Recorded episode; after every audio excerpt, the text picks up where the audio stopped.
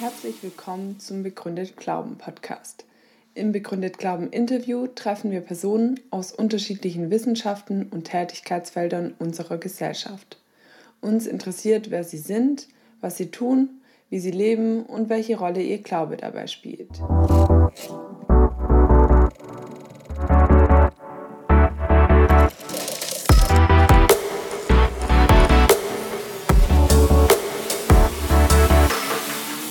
Willkommen zum ersten Teil einer Reihe zu C.S. Lewis.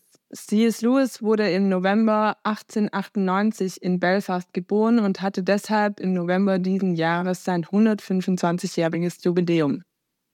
C.S. Lewis war Literaturwissenschaftler und Schriftsteller. Er hat zahlreiche Gedichte und Bücher geschrieben. In seinen Büchern schlägt sich auch seine Liebe zu Fantasy-Geschichten nieder. Ein Werk, das wirklich jedem etwas sagen dürfte, sind die Chroniken von Narnia, die auch verfilmt wurden. Er war einer der einflussreichsten Apologeten der Neuzeit, was bedeutet, dass er den christlichen Glauben gegenüber anderen Wissenschaften und Weltanschauungen vertreten und verteidigt hat. Doch bis dahin war es ein langer Weg.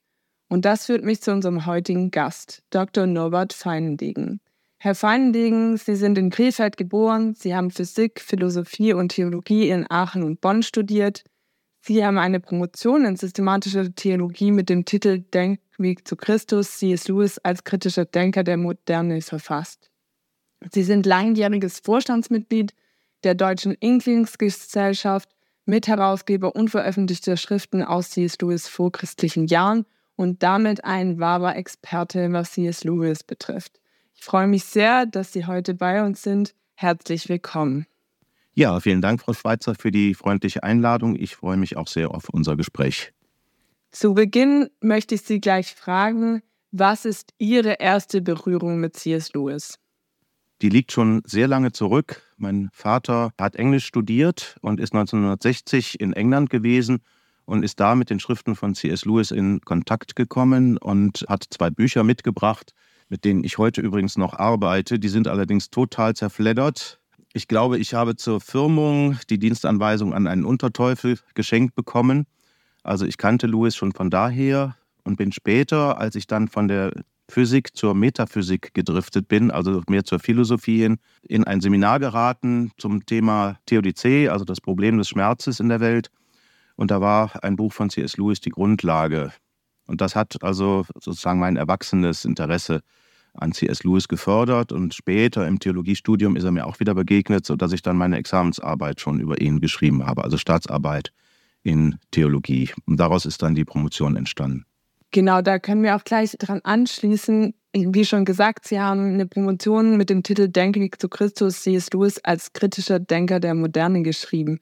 Worum genau ging es da? Ursprünglich war geplant eine theologische Anthropologie, also das sozusagen vom Glauben geprägte Menschenbild von C.S. Lewis darzustellen. Und ein Einführungskapitel sollte von den theologischen Wurzeln des Denkens von Lewis handeln. Dann bin ich nach einer Einarbeitungszeit zu meinem Prof gegangen und habe gesagt, das kann ich so nicht schreiben, weil Lewis nicht über die Auseinandersetzung mit der Theologie seine Position gefunden hat, sondern über die Philosophie. Und dann hat er gesagt, ja, dann machen Sie das doch als Einführungskapitel. Und daraus ist dann im Grunde genommen die ganze Promotion geworden. Acht Jahre und 600 Seiten. Es ging eigentlich nur darum, ausgehend von der Frage nach der Wahrheit, aufzuzeigen, wie Lewis jetzt quasi in Christus dann die Antwort findet. Und da habe ich dann wesentlich mehr gefunden, als ich das für möglich gehalten habe, als mein Doktorvater das für möglich gehalten hat. Und infolgedessen ist es dabei geblieben, dass dieses Einführungskapitel dann im Grunde genommen die ganze Arbeit geworden ist. Also die Grundfrage, was ist Wahrheit, die Lewis ja schon gestellt hat, als er noch Atheist gewesen ist. Und dann zeige ich jetzt aber eben nicht biografisch, sondern systematisch, welche gedanklichen Schritte sozusagen da drin stehen, dass er dann in Christus die Antwort gefunden hat. Sehr schön. Das heißt, Sie haben sich viel auch auf wissenschaftlicher Ebene mit C.S. Lewis beschäftigt. Jetzt nochmal zur Frage nach der persönlichen Ebene. Wie ist C.S. Lewis Ihnen persönlich begegnet? Was hat er bei Ihnen verändert? Ganz kurz würde ich sagen, Ich bin Louis natürlich nie persönlich begegnet. Ich habe noch gar nicht gelebt, als er gestorben ist. Aber ich habe in ihm doch so etwas wie einen Freund und Wegbegleiter gefunden. Ich habe von ihm, denke, mehr gelernt als von irgendeinem meiner Hochschullehrer, die nun wahrlich nicht schlecht waren. Und er hat mir eine Gesamtschau auf das Leben und den Glauben gegeben, der mir auch im Alltag und in meinem persönlichen Glaubensleben Halt und Orientierung gibt.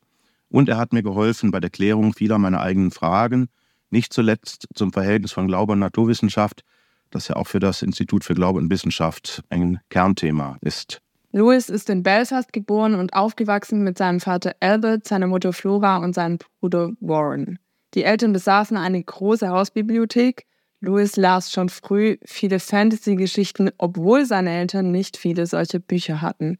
Woher kam seine Begeisterung für Fantasy? Ich denke, da sind zwei Dinge, die man da herausstellen könnte. Das eine ist die nordische Mythologie, für die er sich begeistert hat. Und zum Zweiten, ihn faszinierte der Symbolgehalt vieler fantastischer Bücher.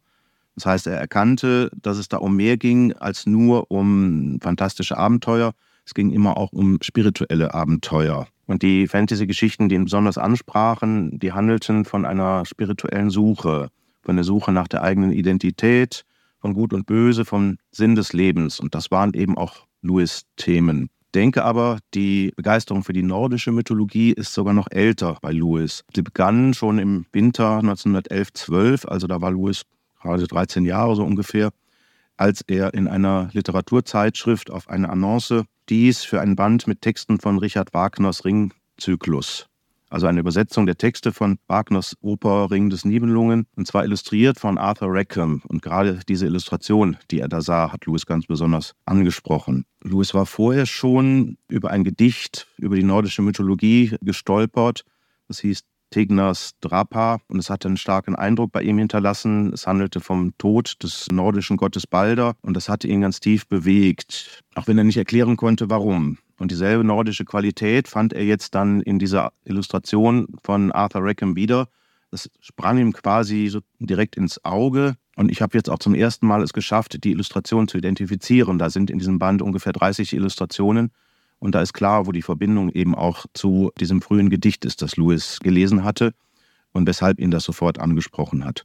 Und das hat ihn so angefixt, dass er angefangen hat, eigene nordische Gedichte zu schreiben und sowas alles. Es gibt Massen von Gedichten und lange Texte, die sogar erhalten und überliefert sind. Die sind sogar teilweise publiziert. Sehr schön. Sie haben gerade auch schon davon gesprochen, dass C.S. Lewis oft sehr tief bewegt war von unterschiedlicher Literatur. Darauf nimmt auch Ihr Buch mit dem Titel Überrascht von Gott Bezug. Das lehnt sich nämlich an, an Lewis Autobiografie Surprised by Joy. Welche Bedeutung hat dieses Buch für das Ihre?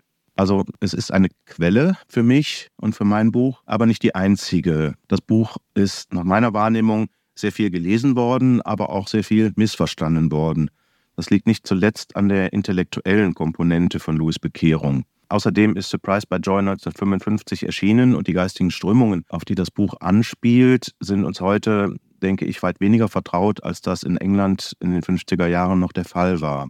Dazu kommt, heute findet ein Großteil der Lewis-Forschung in den USA statt. Die meisten Forscher sind aber keine Philosophen und oft nicht mal Theologen, sondern eher Literaturwissenschaftler. Und von den geistigen Strömungen, mit denen Lewis sich auseinandergesetzt hat, also gerade in den 20er Jahren, zur Zeit des Studiums und danach, haben die herzlich wenig Ahnung. Bei mir ist das aber sehr viel davon im Philosophiestudium vorgekommen. Und deshalb denke ich, dass ich da das Glück hatte, vielleicht etwas besser, etwas mehr davon zu verstehen, wie dieser Weg abgelaufen ist. Und das hat mich, glaube ich, auch in die Lage versetzt, die Texte aus der ersten Hälfte seines Lebens, die halt auch zum Teil sehr philosophisch gehalten sind, eben zu verstehen. Und ich konnte sie jetzt mit heranziehen, um eben diesen Weg zu beschreiben. Und das Ziel ist, jetzt eben unter Rückgriff nicht nur auf Surprise by Joy, sondern auf alles verfügbare Material, den Prozess, den Weg von Louis Bekehrung zu erzählen, und zwar als eine intellektuell und auch psychologisch stimmende Geschichte. Und natürlich auch zu zeigen, dass es heute noch was zu sagen hat. Genau, Sie haben kurz auch erwähnt, dass es eben immer wieder bei C.S. Lewis um dieses Gefühl der Joy geht, also das Bewegtsein. Welche Erfahrungen mit Joy waren denn so die ersten? Also Louis berichtet von drei Erfahrungen von Joy, die alle vor dem Tod seiner Mutter im Jahr 1908 stattfanden. Da war Louis gerade neun Jahre. Die erste dieser Erfahrungen nennt er eine Erinnerung an eine Erinnerung. Er stand im Alter von etwa sechs Jahren im Garten neben einem blühenden Johannisbeerstrauch, es muss also im Frühjahr gewesen sein, als plötzlich eine Erinnerung in ihn hochkam. Und zwar an den Moment, an dem sein Bruder Warren oder Warney einen Spielzeuggarten mit ins Kinderzimmer gebracht hatte, den er im Deckel einer alten Keksdose angelegt hatte. Und in diesem Augenblick stieg ein Gefühl enormer Freude in ihm hoch, das zugleich ein ganz tiefes Verlangen war. Die Freude ist so groß gewesen, dass Lewis später John Milton zitiert mit seinem Wort von der gewaltigen Seligkeit Edens. Und er meint, das Empfinden wäre so stark gewesen, diese Schönheit, die er da erfahren hat, dass seine Vorstellung vom Paradies für immer etwas vom Spielzeuggarten seines Bruders behalten würde. Zugleich verspürte er aber das Bedauern über einen enormen Verlust. Ihm schien, als hätte er einst etwas gehabt, das er jetzt nicht mehr hatte und von dem er sich schmerzlich wünschte, es zurückzubekommen. Also ist irgendwas wachgerufen worden, nicht über die Entfernung von Jahren, sondern anscheinend von Jahrhunderten. Also kann man sich kaum vorstellen. Aber eine Erinnerung an etwas, das selbst keine Erfahrung war, noch auch keine eigene Erfahrung war, noch auch irgendwie damit in Verbindung zu bringen war. Und deshalb meinte er, dann könnte das Ganze auch eine Art Trauer nennen, aber, also diese Erfahrung, aber eine Trauer in einem ganz bestimmten Sinn. Also ganz anders als die Trauer nach dem Tod seines Großvaters, der ziemlich genau zur selben Zeit stattgefunden hat. Da konnte er genau sagen, was er sich sozusagen zurückwünschte. Das konnte er aber eben in, bei Joy jetzt so nicht. Und zugleich hatte er das Gefühl, dass das, was ihm in Joy begegnet war, unvergleichlich wichtiger war als der Tod seines Großvaters. Also diese Wichtigkeit, also dieses Gefühl, es ist etwas unglaublich Wertvolles, was hier passiert, das ist ganz zentral für Joy und wird leider nach meiner Wahrnehmung in den anderen Beschreibungen von Joy fällt das so ein bisschen unter den Tisch. Da ist also nur dieser Sehnsuchtscharakter, der da im Vordergrund steht. Die beiden anderen Erfahrungen, ich kann sie kurz nennen, aber ich weiß nicht, ob die so viel helfen. Zum einen hat er beim Lesen von Beatrix Potters Squirrel Nutkin, also das Eichhörnchen da in den herbstlichen Wäldern, eine solche Erfahrung gehabt. Und dann da habe ich ganz kurz schon von gesprochen. Das war dieses Gedicht von Longfellow über die nordische Mythologie und das beginnt mit den Zeilen Balder the Beautiful is dead, is dead. Also da ist schon dieses Sterben einer Gottheit Thema wenn Sie mögen, ich kann noch, weil ich das Gefühl habe, dass diese Beispiele von Louis so persönlich und individuell sind, dass sie nicht immer verstanden werden, kann ich versuchen, ich habe ein Gedicht gefunden, eines deutschen Dichters, das mir auf sehr großartige Weise deutlich zu machen scheint, was Joy ist. Wenn Sie mögen, kann ich das gerne vortragen. Es ist von Matthias Claudius und heißt die Sternseherin Lise. Es geht so. Ich sehe oft um Mitternacht, wenn ich mein Werk getan und niemand mehr im Hause wacht, die Stern am Himmel an. Sie gehen da hin und her zerstreut, als Lämmer auf der Flur, in Rudeln auch und aufgereiht wie Perlen an der Schnur. Und funkeln alle weit und breit und funkeln rein und schön. Ich seh die große Herrlichkeit und kann mich satt nicht sehen. Dann saget unter Himmelszelt mein Herz mir in der Brust, es gibt was Besseres in der Welt als all ihr Schmerz und Lust. Ich werf mich auf mein Lager hin und liege lange wach, und suche es in meinem Sinn und sehne mich danach. Ich glaube, besser kann man nicht beschreiben, was diese, eine Erfahrung von Joy bedeutet. Also bei, bei wem dieses Gedicht nichts bewegt oder auslöst, ich glaube, der ist in dieser Hinsicht ein hoffnungsloser Fall, in anderer Hinsicht natürlich nicht. Ja, wirklich sehr schön. Er hat diese Erfahrung von Joy aber immer wieder auch schmerzlich vermilzt und hat sie sich zurückgewünscht. Ein Punkt, wo er das für eine Weile verloren hat, war sicherlich auch die äh, Krebserkrankung und der Tod seiner Mutter und auch zu seinem Vater hatte er kein einfaches Verhältnis. Wie hat ihn das Verhältnis zu seinen Eltern geprägt? Also seine Mutter war der Mittelpunkt des Familienlebens und sozusagen auch der Monopol, der Ankerpunkt in seinem Leben. Der Vater ist sehr beschäftigt gewesen, er war ein erfolgreicher Anwalt und war wenig zu Hause. Selbst im Urlaub ist er oft nur für einen Tag mal kurz dazugekommen. Der war fast genauso mit seiner Arbeit verheiratet wie mit seiner Frau. Und insofern hat Louis den Tod seiner Mutter, da war er neun Jahre, als Verlust der alten Sicherheit verloren. Also bis dahin ist seine Kindheit sehr behütet gewesen und ab da beschreibt er, der Kontinent, auf dem er lebte, ist gesunken wie einst Atlantis. Und ab da gab es nur noch kleine Inseln, an denen man sich mal festhalten konnte und dazwischen viel raue See. Das hatte aber auch damit zu tun, dass sein Vater hoch emotional war, aber unfähig, richtig zuzuhören und sich in andere hineinzuversetzen. Und er ist dann hingegangen und hat in seiner Einsamkeit und in seiner Trauer seine Söhne quasi als seine Gesellschaft erkoren, konnte aber das, was eigentlich Sache war, gar nicht wirklich thematisieren. Und dadurch hat das Louis und sein Bruder Warney also viele Stunden der erzwungenen Konversation mit seinem Vater erbracht, die aber im Grunde genommen nur als emotional belastend auch empfunden wurden. Und das hat sicher dazu beigetragen, dass Louis Verhältnis zu seinem Vater sehr schlecht im Laufe der Zeit dann gewesen ist. Und er war dann am glücklichsten zu Hause, wenn der Vater im Büro war. Sie haben auch beschrieben, dass sein Weg zum Glauben eine stark intellektuelle Auseinandersetzung auch war. Er hat aber den Glauben an Gott sehr lange abgelehnt. Dabei nennt er zuerst vier Gründe, einer ist der Druck, den er beim Beten verspürt hat, die Existenz anderer Religionen, dann noch, weil wir Menschen nur ein Staubkorn im Universum sind und weil Gott eine bessere Welt hätte schaffen können. Wie hat sich später seine Sicht auf genau diese Punkte geändert? Also zum ersten Punkt, zum Beten und zum Druck beim Beten. So wie Louis das praktiziert hat, ist das fast eine Art von Leistungssport gewesen. Ne? Also man musste nicht nur richtig beten, man musste mit der richtigen Intention beten und er hat sich ständig dabei beobachtet, ob ich das denn jetzt gerade richtig mache. Und er hat begriffen, dass er damit eigentlich das eigentliche Beten zerstört hat, weil seine Aufmerksamkeit ihm selber galt und gar nicht mehr Gott. Und es hat also gerade diese ständige Selbstbespiegelung hat dazu geführt, dass er eigentlich gar nicht wirklich gebetet hat. Und infolgedessen ist für ihn später klar geworden, Beten ist kein religiöser Leistungssport, sondern eine gelebte Beziehung zu Gott. Und es ist viel besser, wenn ich merke, die Gedanken schweifen ab, zu versuchen, mich eben wieder auf Gott zu konzentrieren und die Beziehung nicht abbrechen zu lassen, sondern sie gerade wieder aufzunehmen. Dann die Sache mit den anderen Religionen. Also die damalige Religionskritik, die nahm die Gemeinsamkeiten zwischen den verschiedenen Religionen und eben auch dem christlichen Glauben zum Anlass, diesen Glauben als genauso falsch zu erklären wie eben diese anderen Religionen und Mythologien. Also wenn die anderen Religionen bloße Produkte der menschlichen Fantasie sind, warum sollte das beim christlichen Glauben dann anders sein? Später erkannte Lewis, dass das Argument als Prämisse setzt, was man doch eigentlich erst beweisen müsste, nämlich dass alle Religionen bloße Produkte der menschlichen Fantasie sind. Denn wenn das gar nicht der Fall ist, dann ist es eigentlich genau umgekehrt. Dann sind die Gemeinsamkeiten da, weil sie sich auf dieselbe göttliche Realität beziehen. In heidnischen Mythologien aber stärker verschwommen als in Gottes auserwähltem Volk, dem Judentum und später dann natürlich auch in der Menschwerdung Gottes in Jesus Christus. Also er hat es später dann auch so ausgedrückt, dass Gott sich in den heidnischen Mythologien quasi durch das menschliche Vorstellungsvermögen, durch die Imagination oder auch durch die Dichter ausdrückt, während er das dann im Christentum durch reale historische Ereignisse getan hat. Und dann sind quasi diese Religionen eine Vorahnung dessen, was in Christus real geworden ist.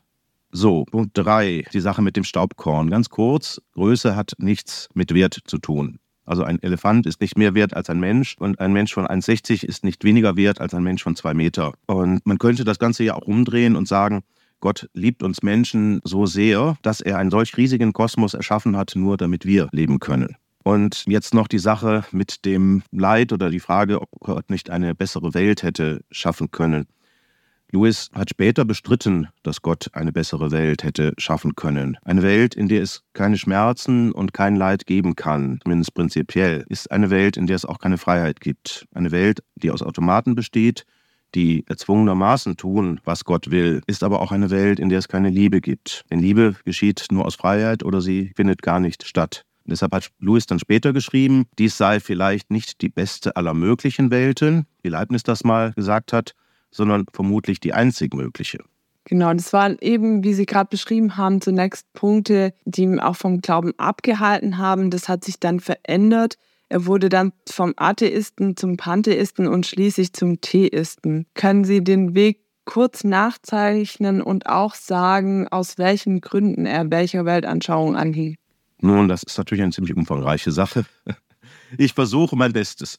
Also am Anfang stand bei Lewis ein Kinderglaube, der jedoch keinen Gegenpart in seiner Lebenserfahrung besaß. Und er hatte infolgedessen auch nichts mit einer echten Gottesbeziehung zu tun. Als Jugendlicher ist er dann in den Atheismus bzw. auch Materialismus abgeglitten. Dieser Prozess war so im Alter von 14 Jahren abgeschlossen. Alles, was uns Menschen als wertvoll erscheint, war für ihn von da an nur ein sinn- und bedeutungsloses Zufallsprodukt materieller, also evolutionärer Prozesse.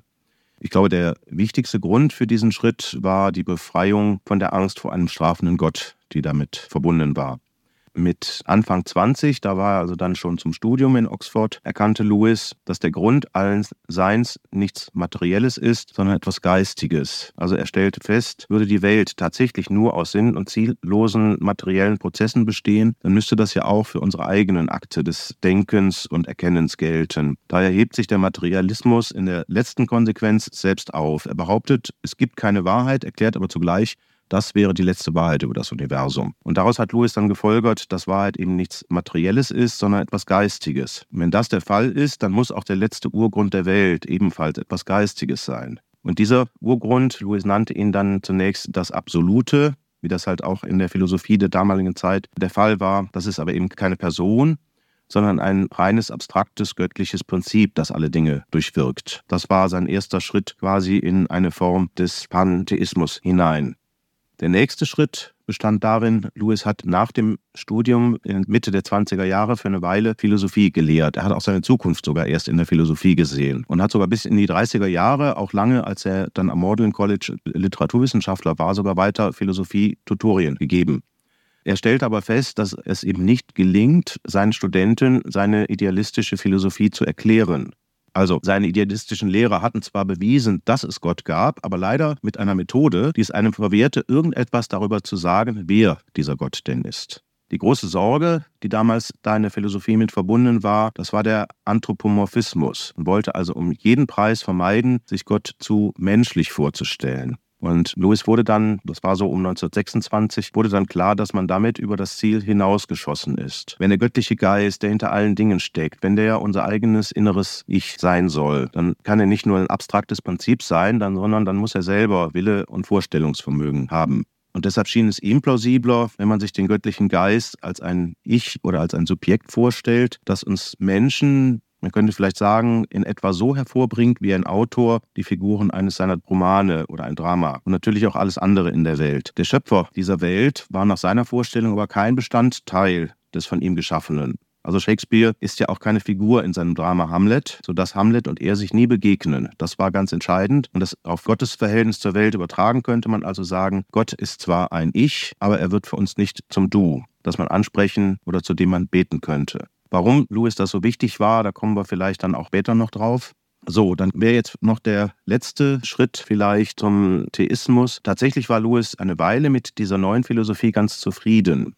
Problematisch ist es erst dann geworden, als er versucht hat, sie in die Praxis umzusetzen. Also er versuchte wirklich ernst zu machen mit der Befolgung seines eigenen Gewissens. Alle Versuche, diese pantheistische Philosophie wirklich zu leben, endeten aber an derselben Stelle. Louis versuchte oder verspürte in sich das Bedürfnis, den göttlichen Geist um Hilfe zu bitten. Und da sah er dann Anfang 1930 keinen Ausweg mehr. Er musste sich eingestehen, dass er zu Gott betete, egal wie er das nun nannte. Er hatte also quasi seine Erfahrung seine Philosophie widerlegt. Gott ist nicht nur unser inneres Ich, sondern er ist auch ein Du für uns, das wir ansprechen und um Hilfe bitten können. Und wenn das so ist, und das war das Problematische sozusagen an dieser Entdeckung, wenn wir zu Gott sprechen und ihn um Hilfe bitten können, dann kann Gott uns aber auch seinen Willen mitteilen. Und das war genau das, was er die ganze Zeit verhindern wollte. Also er wollte eben jede Einmischung von Gottes Seite in sein Leben vermeiden. Da hatte er zu viele schlechte Erfahrungen mit seinem Vater gemacht und in den Schulen, in denen er gewesen ist, ständige Einmischung in sein Leben. Und das Letzte, was er wollte, dass es jetzt quasi noch einen kosmischen Vater gibt, der sich einmischt in sein Leben. Und deshalb hat er sich da so lange gesträubt. Irgendwann aber hat dann diese Erfahrung ihn sozusagen geschlagen und er ist bereit gewesen, dann doch eben anzuerkennen, dass ein Dialog mit Gott möglich ist. Sie haben es jetzt gerade beschrieben, es war auf jeden Fall ein langer Weg, bis er zu dieser Erfahrung und auch der Annahme dieser Erfahrung kam. Wo sehen Sie Parallelen zu den Ansichten und Weltanschauungen und Ideen, mit denen Menschen sich heute konfrontiert sehen?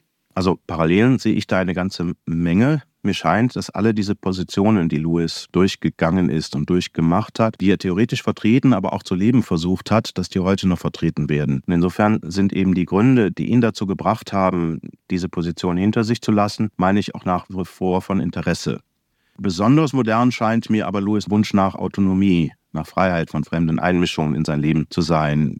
Ich habe die Wahrnehmung, dass wir uns heute als sehr fremdbestimmt empfinden. Die Welt wird immer komplexer und immer weniger können wir wirklich selber entscheiden. Auch von staatlicher Seite werden die Vorgaben immer stärker. Ne? Und da ist halt die Frage, wie man das jetzt deutet. Kann es vielleicht sein, das ist vielleicht ein bisschen überspitzt gesagt, aber durchaus ernst gemeint, kann es sein, dass viele Menschen heute die Stimme Gottes deshalb nicht mehr vernehmen können, weil sie sie gar nicht hören wollen, weil sie wie Louis Angst vor einer Einmischung Gottes in ihr Leben haben und sich deshalb selbst was in die Ohren stopfen, dann wäre natürlich der Weg von Louis auch insofern nochmal relevant. Er hat eine große Offenheit eben der Erfahrung gegenüber mitgebracht. Er hat quasi die Ohren nicht verstopft. Und das kann man bei ihm lernen, was passiert, wenn man die Ohren halt offen hält. Es ist gerade wieder schon auch angeklungen, dass es eine Spannung auch zwischen seiner Erfahrung und auch seinem intellektuellen Zugang zum Glauben gab. Genauso gab es auch immer wieder eine Spannung zwischen seinem äußeren und inneren Leben. Worin bestand die Spannung denn? Das war eine Spannung, ja sagen wir so, das war eine Folge des Konfliktes zwischen Louis theoretischer Weltsicht und seiner tatsächlichen Erfahrung der Welt. Also gemäß seiner offiziellen Philosophie bestand die Welt als, aus nichts als rein zufälligen Konstellationen von Atomen in Raum und Zeit, aus einem evolutionären Kampf ums Überleben, wo der Stärkere über den Schwächen triumphiert und so weiter. Einen Sinn oder ein Ziel hinter dem Ganzen gab es nicht. Dem standen aber die Erfahrungen tiefen Sinns gegenüber, die er ja immer wieder gemacht hat. Und da er nicht bereit war, das, was er da erfahren hatte, wegzuerklären oder zu leugnen, ja, standen die beiden Dinge quasi unvereint einander gegenüber. Deshalb kaute Louis auch endlos auf der Frage herum, wie die Welt so sinnlos und so grausam sein kann und gleichzeitig doch so gut und schön. Er meinte da auch in dieser Spannung zwischen Naturalismus und Realismus, was an den Universitäten gelehrt wurde und der inneren Erfahrung, würde auch die Spannung bestehen, dass es dann gar keinen externen Standpunkt für Moral mehr gäbe. Wie hat ihn das beschäftigt oder worüber hat er dort nachgedacht? Also das ist, wie soll man sagen, Louis Ablehnung Gottes speiste sich vor allem aus der moralischen Empörung gegen die Sinnlosigkeit und Grausamkeit der Welt. Wenn Gott gut ist und gerecht, hätte er dann nicht was Besseres schaffen müssen, als diese Welt, in der Krieg und Grausamkeit an der Tagesordnung sind. Wir dürfen nicht vergessen, Louis ist ja selber im Krieg gewesen, ne, als junger Mann in den Ersten Weltkrieg gegangen. Je heftiger er gegen den christlichen Gott protestierte, Umso drängender wurde aber die Frage, wie das mit seinem Materialismus zusammenpassen sollte. Er hat ja behauptet, nicht anders als das theoretisch die heutigen Materialisten ja auch tun, die moralischen Überzeugungen von uns Menschen seien bloße Produkte nicht rationaler und nicht moralischer Prozesse in unserem Gehirn. Also sie spiegeln lediglich die Art und Weise wider, wie unser Gehirn zufällig funktioniert, weil es sich im Prozess der Evolution als nützlich erwiesen hat. Aber nützlich, das hat ja mit Wahrheit oder Gutem erstmal nichts zu tun. Also wir kümmern uns nicht deshalb um das Wohl anderer Menschen, also etwa unserer Familie oder unserer Freunde, weil das ethisch geboten wäre, sondern weil ein solcher Altruismus der Arterhaltung von uns Menschen zuträglich ist, weil er die Chancen auf die Weitergabe unserer Gene an die nächste Generation erhöht. So will es ja heute Richard Dawkins zum Beispiel von den neuen Atheisten sagen. Also biologisch betrachtet ist unser Hang zum Altruismus nichts anderes als der Drang des Pfauenmännchens, vor seinem Weibchen ein Rad zu schlagen. Hätte die Evolution also einen anderen Weg genommen, dann wäre es möglicherweise auch nicht der Hang zur Nächstenliebe gewesen, der sich bei uns ausgeprägt hätte, sondern vielleicht ne, der Hang zum Egoismus, Lug und Betrug auf Kosten anderer und so weiter. Und deshalb kann man natürlich auch niemandem vorwerfen, wenn er das anders macht als er selber. Jetzt kommen wir zum Problem. Wenn das stimmen würde, Wären also die moralischen Urteile von uns Menschen nur subjektiv, was war dann mit Louis Protest gegen einen Gott, an den er nicht glauben wollte, weil er eine Welt voller Grausamkeit und Leid erschaffen hatte? Und da hat er dann mit Schrecken festgestellt, wenn das Universum als Ganzes aus nichts als sinn- und ziellosen materiellen Prozessen besteht, die im Verlauf der Evolution in unseren Köpfen quasi rein illusionäre Ideen von Sinn und Wert hervorgebracht haben, dann galt das doch auch für ihn selbst. Dann war ja auch seine eigene Behauptung, die Welt sei sinnlos und grausam, eine rein subjektive Angelegenheit und kein Urteil über die Welt, wie sie an sich ist ich glaube, er zitiert da irgendwo Matthew Arnold, dann war es lediglich dasselbe Ganze, das durch dich leise die Verfluchungen seiner selbst verkündet. Soll heißen, eine Verdammung der Welt wäre nur möglich gewesen, wenn sich die Geschehnisse in der Welt an einem unabhängigen Maßstab messen lassen, an einem Maßstab, der kein Produkt materieller Prozesse in der Welt ist. Und das hat Lewis letztlich dazu gebracht, dann zu erkennen, dass es eben doch was Geistiges sein muss, das der Welt zugrunde liegt und eben nichts rein Materielles. Ich habe es jetzt ein bisschen verkürzt, aber das war schon komplex genug. Sie haben gerade auch schon angesprochen, dass er auch im Krieg war einige Zeit. Er wird dort auch von Granatsplittern getroffen. Wie hat die Zeit des Krieges ihn beeinflusst?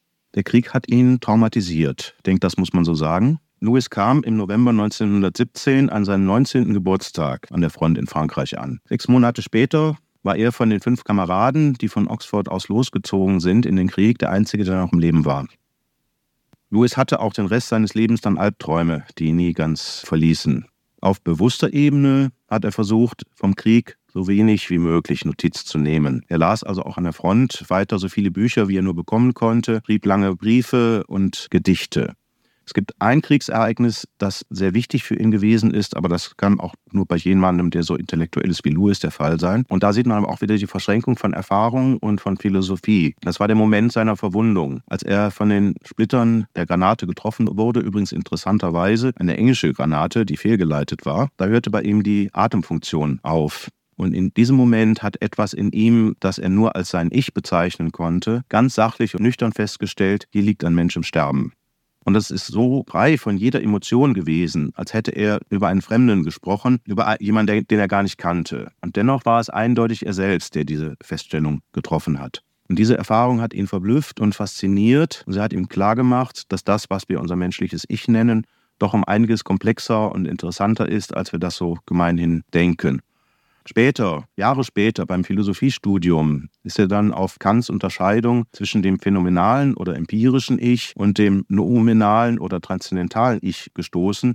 Und darin hat er dann eine Analyse seiner eigenen Erfahrung erkannt. Er sagt nur, was für Kant sozusagen eine philosophische Theorie ist, war für mich eine Tatsache der Erfahrung. Und das ist tatsächlich eine Unterscheidung, auf die er immer wieder zurückgreift und die er versucht dann auch in seine jeweilige Philosophie und Weltanschauung einzupassen. Und in seinem Buch über den Schmerz gibt es übrigens eine Passage, da kann man ja, Meinung dafür halten und sagen, dass er da tatsächlich quasi Kants Unterscheidung in Umgangssprache übersetzt komplizierte Sachverhalte. Ja, ja. Aber ich meine, es ist auch wichtig klarzumachen, dass Louis sehr viel und sehr tief gedacht hat, dass er auch philosophisch auf einem sehr hohen Niveau unterwegs war und reflektiert hat und dass das, was er so leicht hinschreibt in seinen Büchern, dass das sehr viel tiefer reflektiert ist, als man das so bei einem ersten Lesen wahrnimmt. Das ist ja genau das gewesen, was mir erst während der Arbeit an der Promotion klar gewesen ist und weshalb das, was mal als Projekt auf zwei Jahre angelegt gewesen war, dass es dann nachher acht Jahre daraus geworden sind, weil ich gemerkt habe, wie viel tiefer durchdacht das eigentlich ist. Er hat auch ein Gedicht geschrieben namens Satan Speaks. Dort beschreibt er Satan als Schöpfer einer bösen und grausamen Welt und unser Leben als einen ewigen Kampf. Woher kommt diese negative Weltsicht? Hat es auch mit seinen Erfahrungen aus dem Krieg zu tun? Ich weiß nicht genau, wann das Gedicht geschrieben wurde. Es kann sogar sein, dass es schon vor dem Krieg entstanden ist. Also dieser Atheismus und dieser Protest gegen eine sinnlose Welt, der war auf jeden Fall vorher bei ihm schon vorhanden. Also das war quasi schon ein wesentliches Element bei seinem Abgleiten in den Atheismus. Und ich denke, es hat mit, tatsächlich mit seinen eigenen Erfahrungen zu tun gehabt, wo er sich sehr unwohl gefühlt hat in der Welt. Er ist in seiner ersten Schule, seinem ersten Internat, hat er zum Beispiel einen unglaublich grausamen Schulleiter gehabt, der also als einziges pädagogisches Mittel halt noch körperliche Züchtigung kannte. Und es ist ganz heftig gewesen, muss ich vorstellen, ein Junge, der gerade den Tod seiner Mutter zu verkraften hat, wird von dem Vater nach England in ein Internat geschickt, weit weg von zu Hause völlig quasi in die Einsamkeit, ganz nicht. Sein Bruder war mit an der Schule, er kannte die Zustände schon, aber trotzdem. Und er lebt da eine solche Grausamkeit. Also was für eine Vorstellung von der Welt entwickelt sich dann bei jemandem. Und er hat später in anderen Schulen ähnlich schlechte Erfahrungen gemacht. Und es kam noch dazu, dass er das Gefühl hatte, aufgrund einer körperlichen Beeinträchtigung, dass quasi die Dinge selbst sich gegen ihn verschworen haben. Ihm fehlte nämlich ein Glied am Daumen mit dem Ergebnis, dass er also schon Schwierigkeiten hatte, einen geraden Strich zu zeichnen oder aber einen geraden Schnitt mit der Schere zu machen. Also das Empfinden ganz tief eingebrannt, die Welt selbst ist irgendwie gegen ihn. Und das hat er in gewisser Weise dann in seinem Atheismus verallgemeinert und dann in solchen Ausdrücken wie Satan Speaks sozusagen dann auch sozusagen literarisch ausgedrückt. Das soll ja nicht heißen, dass er wirklich an Satan geglaubt hätte, sondern ne, das ist eine symbolische Darstellung, wie er die Welt wahrgenommen hat. Wir haben jetzt immer wieder auch darüber gesprochen, dass es ein sehr langer Weg war, bis er zu einem persönlichen Glauben kam. Warum hat er sich so lang gegen den Glauben an einen personalen Gott gewehrt? Das haben wir schon kurz angesprochen. Der entscheidende Punkt war, dass er sich gegen Einmischungen in sein Leben wehren wollte oder gewehrt hat.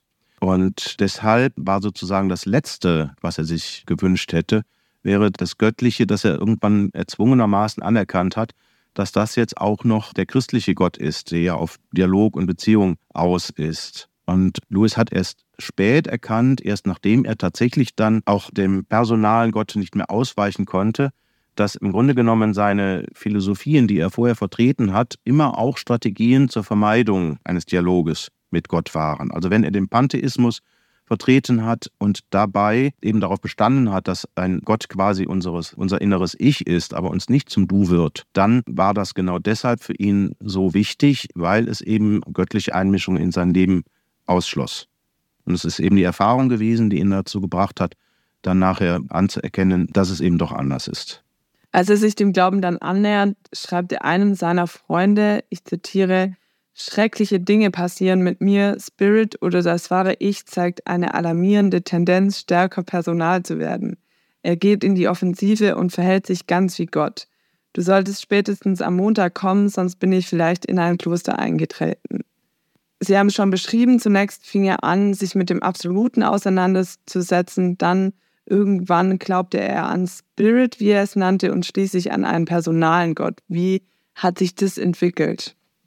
Also dieser letzte entscheidende Schritt, der ging davon aus, dass Louis in den Monaten nach dem Tod seines Vaters, das war im September 1929, dass Louis verschiedene Dinge unternommen hat. Also man kann auch sagen, er war sehr betroffen durch den Tod des Vaters, auch beschämt über sein Verhalten seinem Vater gegenüber, das ja nicht besonders liebevoll gewesen war. Und er hat versucht, sein Leben auch spirituell ein Stück weit in Ordnung zu bringen. Und er hat also angefangen, zum Beispiel Meditation zu praktizieren oder No Thinking Times, wie er das nannte. Also ruhig zu werden, still zu werden, alles aktive Denken zu vermeiden, um dann offen zu werden für das, was in ihm dann passierte. Und das hat ihm bewusst gemacht, was tatsächlich an Gedanken so alles in ihm vorging. Und eines der Dinge, was dabei hochgekommen ist, war, dass er wahrgenommen hat, wie stark die Sünde des Stolzes, etwas zu gelten und nach Möglichkeit mehr zu gelten als andere, wie stark das lebendig war in ihm. Also genau das, was er ja eigentlich nicht wollte. Und daraufhin hat er dann versucht, quasi ernst zu machen mit der Praxis dessen, was er eigentlich an Moral vertreten hat. Und dabei hat er entdeckt, das schafft er nicht aus eigener Kraft. Und dann ist er beim Beten gewesen. Also, er hat versucht, sich zu öffnen für die Dinge, wie sie wirklich sind, also das an sich herankommen zu lassen. Und das, was dann gekommen ist, das hat dazu geführt, dass er letztlich keinen Ausweg mehr gesehen hat, als zu beten und Gottes Personsein dann auch anzuerkennen. Er spricht in dem Zusammenhang auch von vier Schachzügen Gottes, die ihn zum Glauben hin bewegt haben. Welche waren das oder welche war vielleicht der entscheidende? Diese Schachzüge sind tatsächlich davor gewesen. Also ich habe jetzt gerade von dem gesprochen, was so im Frühjahr 1930 den letzten Schritt zur Anerkennung Gottes gebracht hat. Diese Schachzüge, die sind 1925, 26 gewesen. Also die sind jetzt auch wieder sehr komplex. Infolgedessen halte ich mich besser ein bisschen kurz. Das eine ist, da geht es wieder um die Erfahrung von Joy. Lewis hat in seiner idealistischen Philosophie auch eine Interpretation von Joy erst einmal vertreten, die diese jetzt nur noch als quasi etwas, das in seinem eigenen Inneren stattfindet, also einen Bewusstseinszustand interpretiert hat, also als ein rein ästhetisches Erlebnis von hoher Qualität, aber ein äußeres Objekt, worauf sie sich richtet, hat es in dieser Interpretation nicht gegeben. Das war aber nur deshalb möglich, weil er so lange auch keine intensive Erfahrung von Joy mehr gehabt hatte. Und das war der erste Schachzug Gottes. Er hat den von Euripides, den Hippolytos, also ein Gedicht gelesen und das hat ihm eine so intensive Erfahrung von Joy verschafft, dass ihm klar geworden ist, wie sehr er da auf der falschen Spur gewesen ist. Dass also, dass das ein Wert ist, der ihm da begegnet, der mit Sicherheit nicht aus ihm selber stammt. Und nur drei Tage später hat er dann eine philosophische Unterscheidung kennengelernt, die Unterscheidung von Enjoyment und Contemplation, durch Samuel Alexander, einem australischen Philosophen, der in Manchester gelehrt hat. Und diese Unterscheidung hat ihm geholfen, auch intellektuell zu verstehen, warum Joy ein reales Objekt haben muss. Dass es eben nicht nur ein reiner subjektiver Bewusstseinszustand sein kann. Und als er das dann geklärt hatte, hat er erkannt, Joy richtet sich auf etwas, was nicht in Raum und Zeit ist, sondern Joy ist letztlich ein wie auch immer gearteter Kontakt mit dem Absoluten, mit dem Göttlichen. Er hat das später dann auch einen, eine Art praktisches Gegenstück zum ontologischen Gottesbeweis genannt. Also eine Erfahrung mit dem Göttlichen, während beim ontologischen Gottesbeweis ja die klassische Formulierung so ist, dass Gott definiert wird als das, worüber hinaus nichts Größeres gedacht werden kann, hat Lewis quasi das analog dazu interpretiert, dass das Objekt von Joy etwas ist, worüber hinaus nichts Größeres erfahren werden kann. Der dritte Schachzug bestand dann darin, dass er diese Erkenntnis, was Joy ist, mit seiner idealistischen Philosophie verbunden hat und gesehen hat, wie gut das da eigentlich reinpasst. Und der vierte Schachzug bestand darin, dass er seine idealistische Philosophie so weit umgearbeitet hat, dass Gott eben nicht nur ein abstraktes Absolutes ist, sondern zumindest schon mal ein göttliches Ich, das aber noch nicht zum Du werden kann. Das war auch ausgelöst eben wiederum durch die Beschäftigung mit der Philosophie. Und das ist aber wichtig gewesen, weil Gott insofern quasi schon Person war, dass er ein Ich ist, also mit Wille und Vorstellungsvermögen ausgestattet ist. Dann war es ein kleinerer Schritt zu sagen, dass er damit eben auch noch für uns zum Du dann später auch werden kann. Bei seiner Bekehrung zum Christentum hat unter anderem auch sein Freundeskreis, auch die Inklings genannten, eine große Rolle gespielt. Dort war auch Tolkien ein Teil davon. Wie hat er sich letzten Endes zum Christentum bekehrt? Also ich denke, da sind zwei Dinge. Das eine ist, Louis war ja Literaturwissenschaftler. Das heißt, er hat über eine sehr, sehr breite Kenntnis der Literaturgeschichte verfügt, von der Antike bis in die Gegenwart. Und er hat, das ist vielen, glaube ich, auch nicht bewusst, mit der historisch-kritischen Methode gearbeitet. Das heißt, mit der Methode, die heute die Theologie zur Auslegung der biblischen Schriften verwendet. Er hat sogar 20 Jahre lang, glaube ich, Textkritik unterrichtet für Anglistikstudenten. Ne, also er kannte diese Methode sehr gut. Er war teilweise aber auch der Anwendung in der Anglistik sehr skeptisch gegenüber. Auf jeden Fall bestand für ihn kein Zweifel, dass die Evangelien keine bloßen Mythen oder Legenden sind. Der Anspruch ist ein anderer, nämlich Ereignisse zu berichten, die im Kern, natürlich jetzt nicht in jedem Detail, historisch stattgefunden haben. Da war Lewis also anderer Meinung als viele moderne Bibelwissenschaftler aber unter anderem auch eins mit dem, was jetzt zum Beispiel Josef Ratzinger, Papst Benedikt in seinen Jesusbüchern gemacht hat. Wenn man die Evangelien jetzt aber ernst nahm als historische Zeugnisse für die Person und den Charakter Jesu, dann ergab sich für ihn ein Problem. Seine christlichen Freunde hatten Louis versichert, er werde in Jesu Lehre größte Weisheit und moralische Vollkommenheit finden. Und er konnte und wollte das auch nicht bestreiten. Aber dennoch fand er etwas in den Aussagen Jesu, das ihn total abgestoßen hat. Etwas, das man nur als Größenwahn oder totale Selbstüberschätzung bezeichnen konnte. Also Jesus erklärt, er sei größer als Mose, er habe vor Abraham existiert, er könne Sünden vergeben, und zwar Sünden nicht nur gegen ihn selbst, sondern gegen jeden Mensch, der irgendwo auf der Welt lebt. Nach jüdischem Verständnis konnte das nur einer, nämlich Gott. Und Louis wurde klar, dass es also nur zwei Möglichkeiten gab. Entweder war das die größte Hybris, die größte Selbstanmaßung, die je über die Lippen eines Menschen gekommen ist, oder Jesus konnte diese Dinge sagen, weil sie stimmten, weil er der menschgewordene Gottessohn war. Das hat er dann später in Pardon, ich bin Christ zu seinem berühmten Jesus-Trilemma ausgebaut. Also Jesus war entweder verrückt oder er war ein Lügner oder er war der, der behauptete zu sein, der menschgewordene Sohn Gottes. Also auch das ist nicht nur ein theoretisches Konstrukt gewesen, sondern es entspricht Louis eigener Erfahrung, vor dieses Problem gestellt zu sein. Das war die eine Sache. Damit war er aber immer noch nicht beim Christentum, als er das wahrgenommen hat. Vor allem die Erlösungslehre des Christentums hat ihm noch Schwierigkeiten bereitet. Also was soll das denn heißen? Der Tod und die Auferstehung eines Menschen vor 2000 Jahren in Palästina, irgendwo am Rande der römischen Welt, dass dieser Tod und diese Auferstehung hätten uns erlöst oder gerettet. Was soll das denn heißen? Dabei war Louis ja als Literaturwissenschaftler bewusst, das, was in den Evangelien als geschichtliche Ereignisse präsentiert wird, ist genau eines der Themen der großen Mythen. Überall in der Mythologie finden sich Gottheiten, die sterben und zu neuem Leben auferstehen. Balder, Osiris, Adonis und so fort. Ne? Also das Thema ist quasi eines der Themen der Mythologie, nur der Anspruch ist in Christus ein anderer. Und der Gedanke, dass das Göttliche sich selbst opfert, um der Welt neues Leben zu schenken, der ist in beiden Fällen derselbe. Und es ist ja eigentlich ein ungeheuerlicher Gedanke, der doch jeden, der diese Geschichten liest, mit Ehrfurcht und Staunen erfüllen müsste. Aber ist das deshalb wahr? Und da war Louis der Meinung, bei Mythen muss das offen bleiben, weil es letztlich Konstrukte unserer menschlichen Fantasie sind, Umdichtungen von Menschen. Anders, und das war jetzt sozusagen die große Erkenntnis, ist es bei den Evangelien. Da kommt jetzt Tolkien mit ins Spiel, weil es eben ein langes nächtliches Gespräch mit Tolkien und einem weiteren Freund, der manchmal unterschlagen wird, Hugo Dyson, war. Das war im September 1931. Und das brachte ihnen dann die Erkenntnis, die Evangelien erzählen keine bloß von Menschen erdachte Geschichte, von einem sich irgendwann und irgendwo vollziehenden oder sich jährlich wiederholenden Sterben und Auferstehen eines Gottes, sondern sie berichten von etwas, das historisch stattgefunden hat. Aber dadurch, dass es historisch stattgefunden hat, verlieren diese Ereignisse nicht ihren weltumspannenden Sinn. Also wir haben es nicht damit zu tun, entweder Mythos und damit sinnvoll oder Geschichte und damit quasi ohne Sinn, sondern als geschichtliche Ereignisse haben sie diesen Sinn. In Christus, das war das Ergebnis sozusagen, zeigt sich also, worum es in der Menschheitsgeschichte eigentlich geht. Der alte Mythos vom sterbenden Gott wurde ein historisches Faktum. Gott wurde Mensch, nahm an unserer Stelle Leid und Tod auf sich und hat uns dadurch den tiefsten Sinn unseres Lebens offenbart. Und als er das erkannt hat, da war er so weit, dass er dann gesagt hat, okay, ich kann nicht von der christlichen Geschichte etwas erwarten, was ich von den anderen Mythen nicht erwarte. Dann muss ich bereit sein, das eben auch anzuerkennen. Und dann ist er letztlich bei Christus gewesen. Sie schreiben in Ihrem Buch, dass Louis sich mit dem Wahren, dem Guten, dem Schönen und dem Heiligen auseinandersetzt. Was ist für Louis an Gott wahr, gut, schön und heilig?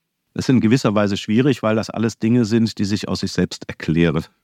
Entweder man hat eine Ahnung dessen, was das ist, oder man weiß gar nicht, worüber man redet. Aber grundsätzlich kann man sagen, Gott ist der Ursprung alles Guten, Wahren und Schönen. Er hat alles geschaffen und ihm seine Form gegeben und es war sehr gut wie es im Buch Genesis heißt. Und ist auch der Ursprung unserer Fähigkeit, rational zu denken, ethisch und ästhetisch zu urteilen. Du, es geht sogar so weit zu sagen, Jesus sei das moralische Sittengesetz, also das, was er dann später das Tao nennt, in Person oder das fleischgewordene Tao. Wenn wir also dem Wahren, dem Guten und dem Schönen nachgehen, dann kommen wir also Gott näher und werden ihm auch ähnlicher. Und natürlich ist Gott auch der Heilige, dem unser Gehorsam und unsere Verehrung gebührt. Wenn wir ihm also liebend vertrauen und ihn anbeten, dann entfremden wir uns nicht von uns selbst, wie das ja häufig so empfunden wird, sondern wir werden gerade diejenigen, die wir von Gott her immer schon gemeint waren und damit also auch glücklich im Hinblick auf das, was er früher gesagt hat, ne, Autonomie und so weiter war so entscheidend und wichtig für ihn, gibt es ein Zitat, das das wunderbar auf den Punkt bringt. Es ist nicht aus seinen eigenen Schriften überliefert, sondern einer seiner Freunde hat es überliefert. Und das heißt, I was not born to be free, I was born to adore and obey. Also Freiheit ist nicht das Letztziel, auch wenn sie wichtig ist, sondern das Ziel ist letztlich, Gott gehorsam zu sein und ihn anzubeten. Und das vor jemandem, der die erste Hälfte seines Lebens die Freiheit und die Autonomie für das Allerwichtigste gehalten hat. Ich möchte noch mal kurz zurückkommen zu dieser Erfahrung von Joy. Heute wird ja der Erfahrung im Bereich der Spiritualität auch wieder mehr Bedeutung zugesprochen. Wie ist da Louis Erfahrung von Joy heute noch anschlussfähig? Kann jetzt mit einer eigenen Erfahrung erstmal anfangen. Und zwar nicht einer Erfahrung von Joy, sondern was passiert ist, als ich einmal über die Erfahrung von Joy berichtet habe. Und zwar ist das in einem Benediktinerinnenkloster gewesen. Viele von den Schwestern sind nicht von Kindheit an gläubig gewesen, sondern es waren auch ehemalige Atheistinnen darunter. Und als ich diese Erfahrung von Joy vorgestellt habe, ist etwas passiert, da habe ich nie mit gerechnet, Anschließend hat jede dieser Schwestern ihre Berufungsgeschichte ausgepackt. Und in jeder dieser Berufungsgeschichte hat eine solche Erfahrung von Joy eine Rolle gespielt. Das heißt, ganz viele Menschen machen diese Erfahrungen und andere Erfahrungen des Guten und des Schönen und des Heiligen, aber anonym sozusagen. Sie bringen sie nicht mit Gott in Verbindung, genauso wie das bei Louis in der ersten Hälfte seines Lebens ja auch der Fall gewesen ist. Und ich denke, da kann man wunderbar anknüpfen und gerade auch von Louis her und zeigen oder versuchen natürlich zu zeigen im Gespräch, wo diese Erfahrung vielleicht doch darauf hindeutet. Also danach fragen, lässt sich das eigentlich mit einer agnostischen oder einer atheistischen Weltsicht überhaupt erklären? Oder haben wir Christen da nicht mehr anzubieten und dürften an der Stelle vielleicht sogar auch ein bisschen mutiger sein? Was würden Sie sonst noch sagen? Wie kann dieser Umweg, den C.S. Lewis zum Glauben genommen hat, auch heute noch Skeptikern helfen? Also, Lewis war schon als Atheist jemand, der sich nicht mit vorschnellen Antworten zufrieden gab. Das heißt, er ging den Fragen so lange nach, bis er eine überzeugende und vor allen Dingen ihn ja auch intellektuell zufriedenstellende Antwort gab. Und diese Antwort war zu seiner eigenen Überraschung die christliche. Und ich denke, gerade deshalb hat er den Skeptikern von heute noch etwas zu sagen. Das Erste, glaube ich, was er ihnen sagen würde, ist, Stellt eure Fragen. Das habe ich auch gemacht. Und gebt euch nicht zufrieden mit den Behauptungen, die jemand aufstellt, ob nun als Philosoph oder Theologe oder Naturwissenschaftler oder Politiker, sondern geht den Dingern selber auf den Grund. Um das zu tun, und das ist das Nächste, und das meine ich, ist mindestens genauso wichtig. Um das zu tun, muss man aber auch bereit sein, sich selbst in Frage zu stellen. Denn es kann sein, dass man dann zu Ergebnissen kommt, die man so nicht erwartet hat.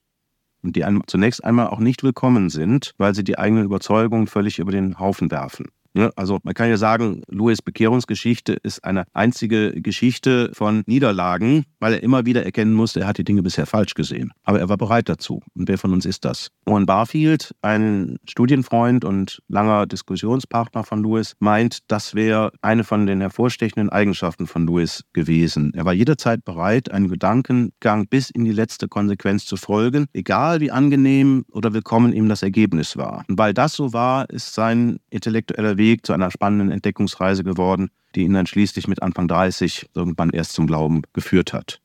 Ich habe den Eindruck, eine solche offen skeptische Haltung ist heute immer seltener anzutreffen, was vielleicht auch daran liegt, dass die Welt so unübersichtlich geworden ist, dass man sich gar nicht mehr traut, die Frage offen zu stellen nach der Welt als Ganzer. Und dann ist es eben bequemer oder auch weniger risikovoll, wenn man sich mit den Fragen, die man stellt, auch gleich die fertige Antwort holt. Egal welche Autorität man sie dann zuerkennt. Ich bin manchmal in meinen Seminaren erschreckend gewesen, dann haben wir da über Bioethik oder sonst was gesprochen und ich habe die ganze Biologie ausgearbeitet, die Grundlage jetzt auch der menschlichen Befruchtung und sowas alles. Und dann habe ich mit Schrecken festgestellt, dass meine Theologen in den Seminararbeiten, die sie eingereicht haben, aber nur mit Papst und Katechismus kamen. Dasselbe gibt es auf der anderen Seite aber auch bei Richard Dawkins mit der Buskampagne. Ne? Also es gibt wahrscheinlich keinen Gott, so hör auf dir Sorgen zu machen und genieß endlich das Leben. Das ist dann genauso eine Autorität. Deshalb, man sollte die Leute auch wieder ermutigen, tatsächlich ihre eigenen Fragen zu stellen, sie zuzulassen. Zum Abschluss nochmal auf den Punkt gebracht, was ist die bleibende Bedeutung von Lewis? Das ist eine sehr umfangreiche Frage. Ich versuche mal ein paar Punkte zu nennen aus meiner Perspektive. Wir haben ja jetzt auch sehr viel erstmal über Louis Bekehrungsweg und gar nicht so sehr über sein späteres Werk gesprochen. Da meine ich, ist eine Sache schon mal sehr wichtig. Louis war einer der belesensten Menschen seiner Zeit. Er kannte die Kultur- und Literaturgeschichte des Abendlandes wohl besser als irgendjemand anderes im 20. Jahrhundert. Und er war philosophisch und theologisch kaum weniger gebildet und auch im Bild über die jüngsten Entwicklungen in den Naturwissenschaften, zum Beispiel in der Quantenphysik. Erwin Schrödinger, der die Quantenphysik mitentwickelt hat, war Dozent an Lewis College für einige Zeit. Und das alleine belegt schon die vielfach zu hörende Behauptung, man könne heute als gebildeter Mensch unmöglich diesem vormodernen christlichen Glauben anhängen. Also wenn ein Mann vom Format eines C.S. Lewis das konnte, dann gibt es keinen grundsätzlichen Widerspruch an dieser Stelle. Dann ist es, meine ich, wesentlich wahrscheinlicher, dass jene, die einen solchen Widerspruch behaupten, aus ihrer reduktionistischen Perspektive nur einen Teil der Fakten sehen und den dann für das Ganze ausgeben. Also das wäre ein wichtiger Punkt, weshalb Lewis nach wie vor relevant ist. Dazu war er ein hervorragender Psychologe. Also er kannte die Abgründe der menschlichen Seele sehr gut und hat ihnen in seinen Werken auch sehr überzeugend Ausdruck verliehen. Auch das hat damit zu tun, dass er eben die Abgründe der Seele auch bei sich selber entdeckt hatte im Prozess der Bekehrung. Dann nehmen wir zum Beispiel jetzt das, seinen Klassiker, die Dienstanweisung für einen Unterteufel, wo also die Psychologie des Bösen sozusagen meisterhaft vor Augen geführt wird. Dabei vertauscht Lewis aber die Perspektiven. Das heißt, er präsentiert all unsere alltäglichen Versuchungen zum Bösen als Strategien des Teufels, um ihn für seine Seite zu gewinnen. Und das Ergebnis ist dann, dass man sich beim Lesen ständig dabei ertappt, dass man in Wahrheit gar nicht dem Willen Gottes folgt, sondern eigentlich den Ratschlägen des Teufels. Also, hervorragender Psychologe. Und dann noch eine Sache. Louis hatte die Demut, die Sprache seiner Zuhörer zu erlernen. Er hat bei seinen Vorträgen entdeckt, dass die weniger Gebildeten unter seinen Zuhörern viele Dinge einfach deshalb nicht glauben konnten, weil sie die christliche Binnensprache nicht mehr verstanden. Ich glaube, das ist sicher heute noch stärker als zu Louis Zeiten der Fall. Wir brauchen also eine Übersetzung der Grundaussagen des christlichen Glaubens auch immer wieder neu in die Sprache und die Denkformen der Zeit. Und das hat Louis hervorragend gemacht. Und darin kann er uns Vorbild sein, auch wenn wir natürlich nicht bei dem, was er gemacht hat, stehen bleiben können, weil wir heute schon wieder eine andere Zeit haben. Er ist deshalb übrigens der Ansicht gewesen, zu jedem theologischen Abschlussexamen müsse eine Übersetzungsaufgabe gehören. Die Übersetzung eines Abschnitts aus einem theologischen Traktat in die Umgangssprache. Und wer diese Aufgabe nicht bewältigen kann, bei dem bleiben nach Lewis Ansicht nur zwei Möglichkeiten. Entweder er hat nicht verstanden, was er eigentlich sagen will, oder er glaubt nicht an das, was er davon sich gibt. Dann werde ich mich diese Aufgabe wohl noch stellen müssen. Jawohl. genau. Vielleicht noch ein letzter Punkt. Louis war sich bewusst, dass ein Glaube, der nicht in der eigenen Lebenserfahrung gründet, eine oberflächliche und letztlich auch sehr anfechtbare Angelegenheit ist. Er hätte deshalb sicher Karl Rahners Aussage zugestimmt, der Christ von morgen werde ein Mystiker sein, also einer, der etwas erfahren hat, oder er werde nicht mehr sein. Er selbst hatte auf dem Weg seiner Bekehrung etwas erfahren, also im Rahnerschen Sinn. Und er war überzeugt, dass viele andere Menschen das auch getan hatten ob sie es nun wussten oder nicht. Und er hat versucht, seine Leser sensibel zu machen für diese Erfahrungen und diese Erfahrungen eben als Erlebnisse des Heiligen und des Guten zu deuten. Und er hat seine Narnia-Geschichten geschrieben und vorher auch schon den Roman Perelandra, um seinen Lesern dadurch Erfahrungen von dieser Art zu vermitteln. Wie er sie selber ja auch bei der Lektüre von Fantasy und fantastischer Literatur schon seit Jugendtagen gemacht hatte. Wer kann sich da zum Beispiel dem entziehen, wenn Ransom in Perelandra bei seiner ersten Begegnung mit der überwältigenden Schönheit und Frische der Natur auf dem Planeten Venus entziehen? Das ist unglaublich, wie Lewis das schreibt. Oder wem läuft nicht ein Schauer den Rücken runter, wenn man in das Wunder von Narnia, die Welt, wenn die da vor den Augen der staunenden Kinder aus dem Gesang Aslans entsteht? Also das ist der Versuch, auch solche Erfahrungen zu vermitteln, die wir dann wiederum deuten können. Und auch in der Hinsicht meine ich, lohnt es sich immer noch, die Bücher von Lewis halt auch zu lesen. Aber wir bräuchten eigentlich auch einen Louis, der heute solche Geschichten wieder schreibt.